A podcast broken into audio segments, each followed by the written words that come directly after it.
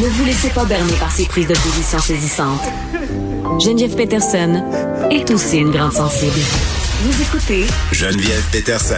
On nous a présenté un peu plus tôt un calendrier pour euh, la fin du passeport euh, vaccinal. Le 14 mars, ce sera chose du passé, du moins pour l'instant. C'est ce que nous a précisé quand même euh, M. Christian Dubé, qui est ministre de la Santé. Mais j'étais quand même surprise de voir qu'on n'allait plus exiger le passeport vaccinal dans des lieux où les gens sont vraiment très, très vulnérables. Au point de presse, on parlait des CHSLD, des RPA, mais je pensais tout de suite aux hôpitaux, aux personnes immunosupprimées, immunodéprimées. Là, il y a des médecins euh, dont le docteur Martin Champagne qui est avec nous, qui veulent continuer à utiliser le passeport vaccinal dans leur milieu hospitalier où il y a des gens justement qui ont des traitements en hématologie, en oncologie. Docteur Champagne, bonjour. Bonjour, Mme Peterson. Bon, vous êtes président de l'Association des médecins hématologues et des oncologues euh, du Québec. Et on peut vous lire euh, ce matin dans le devoir, là, avec d'autres, vous expliquer que du côté de vos départements d'oncologie, euh, là où on fait, entre autres, des greffes de moelle osseuse, vous voulez continuer, vous allez continuer d'utiliser le passeport vaccinal? Il y a des populations très vulnérables, vous l'avez mentionné, donc les gens qui ont une incapacité à se défendre contre des agresseurs comme mm. la COVID, contre certains microbes. Donc, ce sont des gens que l'on vaccine déjà quatre fois parce qu'on sait que leur réponse n'est pas optimale, donc leur défense n'est pas adéquate contre les infections. Euh, ce ne sont pas tous les patients avec cancer, euh, c'est un groupe de patients selon euh, les médicaments ou le type de cancer qu'ils reçoivent, ou d'autres patients comme les dialysés ou les patients qui ont des greffes d'organes ou de moelle osseuse. Alors, ces patients sont très vulnérables. On va pas à l'hôpital par choix. Ces hmm. patients-là, euh, donc, sont parfois hospitalisés. Ça, c'est facile de faire un confinement, mais ils doivent aller à des prélèvements sanguins, euh, à des tests d'imagerie médicale, des radiographies, des scans. Hmm. Et là, ils sont sujets à rencontrer euh, une foule de personnes et la, la communautaire représente pour ces personnes ces patients-là un hmm. risque. Non, mais c'est fou, là, puis je vais pas tomber dans le témoignage, mais même avant la COVID, moi, j'ai quelqu'un dans ma famille qui a eu une grève de moelle osseuse et les, les moyens déployés autour de cette personne-là pour la protéger de nous là, pendant un mois, c'était pas de visite, c'était dans une chambre fermée, il y avait des tentes en plastique, tout était désinfecté, euh, son système immunitaire était à plat, elle n'avait plus d'immunité. J'ose même pas croire, je veux dire, même moi quand j'ai recommencé à aller la voir, là, euh, docteur Champagne, j'étais tellement stressée, là, j'avais tellement peur d'amener quelque chose avec moi euh, du dehors, tu sais, de dehors, euh, ce que ce soit sur mes souliers qu'il fallait désinfecter. En passant, il fallait changer il fallait mettre des kits. Euh, je, vois mal comment on pourrait se dire qu'en ce moment là, euh, il y a du personnel ou des gens non vaccinés qui pourraient être en contact avec ces malades-là. Pour moi, ça ne fait pas de sens. En fait, vous, avez raison de souligner la difficulté que ça représente. On a beaucoup de patients qui, depuis deux ans, depuis mars 2020, le début de la COVID, hmm. ne sortent plus, ne vont plus à l'épicerie, ne vont plus euh, dans les restaurants. Euh, ils ont euh, besoin du support de Ils sont confinés tout le temps, ce monde-là.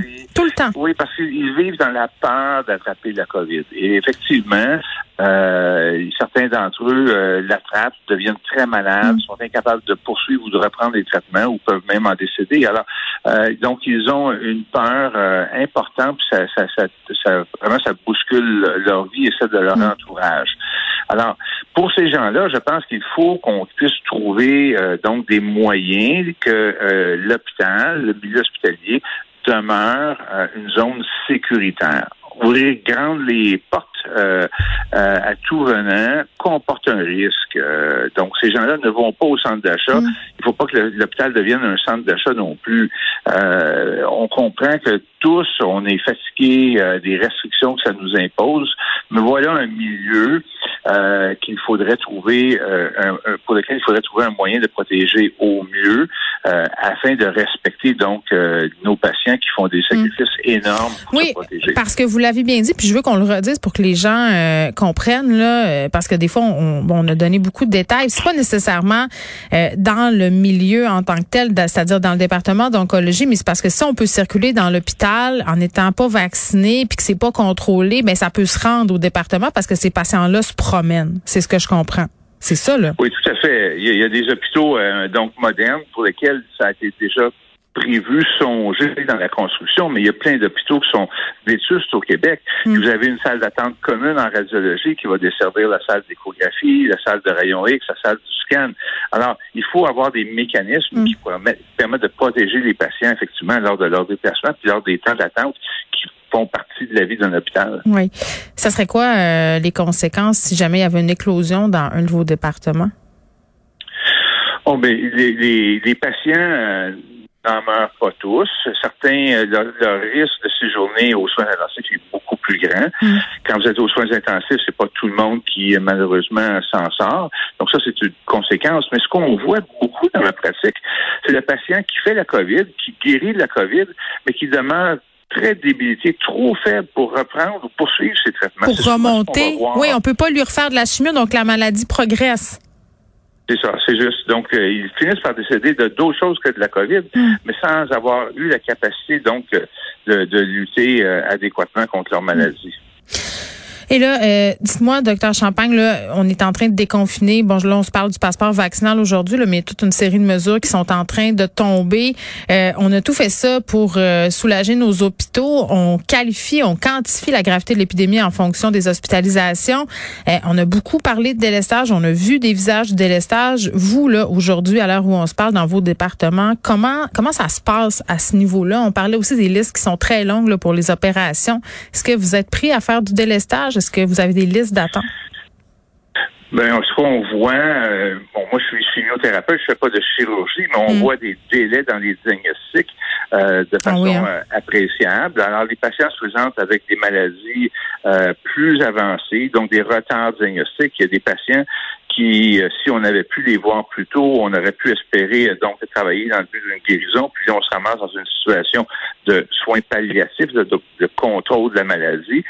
Euh, alors, euh, c'est très très euh, décevant pour les patients. Ça veut dire des soins plus intensifs en termes de, de, de, chimiothérapie, d'immunothérapie, de radiothérapie, donc des traitements plus lourds qui s'étirent sur de plus longue période, mm. avec de moins grandes chances de, de guérison souvent. Alors, c'est c'est effectivement très lourd. Il n'y a pas pour les chimiothérapies euh, on n'a pas d'attente euh, présentement. Il y a eu des éclosions parmi le personnel qui ont fait que certains centres ont eu un retard donc à, reprendre les chimiothérapies. Mais pour l'instant, on est capable de faire avec la situation dans les mm. salles de, traitement de chimiothérapie. Mais on s'attend à ce qu'il euh, y ait une augmentation significative du nombre de nouveaux cas. Aussitôt que les autres activités vont reprendre, que ce soit la coloscopie pour le dépistage du cancer du côlon ou euh, que les patients auront été opérés pour leurs euh, différentes tumeurs. Alors, on s'attend à ce qu'il y ait une augmentation significative des activités. En terminant, euh, docteur Champagne, si on revient brièvement au passeport vaccinal, là, ça va de l'avant. Est-ce que vous avez l'autorité de les empêcher d'entrer les gens qui ne le présenteraient pas? Qu'est-ce que vous allez faire? Ben, il existe des comités de prévention des, et de contrôle des infections dans tous les hôpitaux qui euh, euh, peuvent donc euh, condamner, entre guillemets, une ou un secteur géographique quand il y a des éclosions ou quand on veut prévenir donc la propagation de maladies. Alors, je pense que il va falloir qu'on travaille de concert avec ces, ces groupes-là. Puis je pense que effectivement, on est quand même sensible à la réalité de patients, donc qui veulent recevoir des visiteurs dans leur chambre, qui veulent recevoir donc des gens de leur entourage. Mm-hmm. Comme j'ai mentionné, c'est pas tout le monde qui présente le même risque face à la, ça. la, COVID. Ça sera peut-être du, du, cas, par cas, justement. Il va falloir que ce soit très décentralisé. Si c'est euh, top-down, comme on dit, donc c'est une directive ministérielle, ce sera probablement pas applicable à la réalité de chacun. Il va falloir que localement, euh, en fonction des, des lieux géographiques euh, de la population desservie, qu'il y ait une grande mm. flexibilité dans l'adaptation des mesures. Merci, docteur Champagne, docteur Martin Champagne, qui est président de l'Association des médecins hématologues et des oncologues du Québec, qui s'inquiète en fait de la fin, de la finitude de l'exigence du passeport vaccinal dans les départements d'hématologie et d'oncologie du Québec.